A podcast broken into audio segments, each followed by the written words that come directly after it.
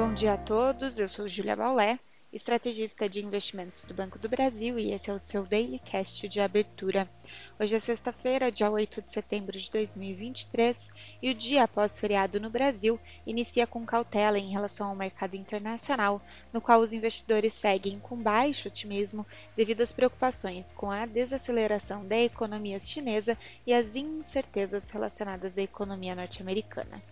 A agenda de indicadores reserva importantes dados para acompanhamento. Nos Estados Unidos, dados dos estoques no atacado são esperados pelo mercado, na sequência da divulgação do livro bege dos discursos dos dirigentes do Fed na última quarta-feira, os quais reafirmam a necessidade de uma política monetária austera.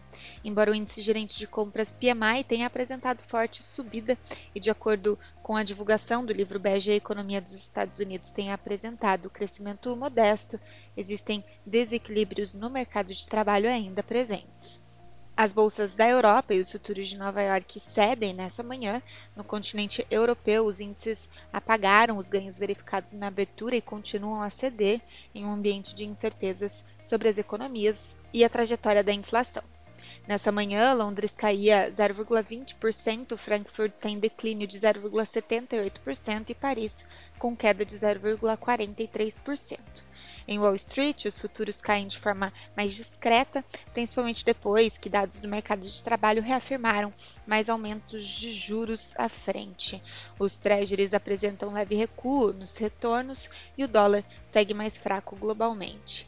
Na Ásia, as bolsas fecharam em queda após a divulgação do PIB japonês aquém do esperado e com a persistência de incertezas da economia chinesa. As bolsas no continente asiático apresentaram queda, Xangai cedeu 0,18%, Tóquio caiu 1,16% e Hong Kong teve negociações suspensas devido às fortes chuvas que atingiram a cidade. No Brasil, o pregão de quarta-feira fechou com queda para o índice Ibovespa, que atingiu 115.985 pontos, um recuo de 1,15%. No câmbio, o dólar terminou em alta, fechando aos R$ 4,98. Na curva de juros, observamos redução no fechamento ao longo da curva, devido ao comportamento dos investidores em tomar pouco risco.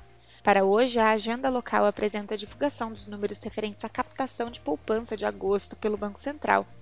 Ficamos por aqui, um bom dia a todos e até a próxima!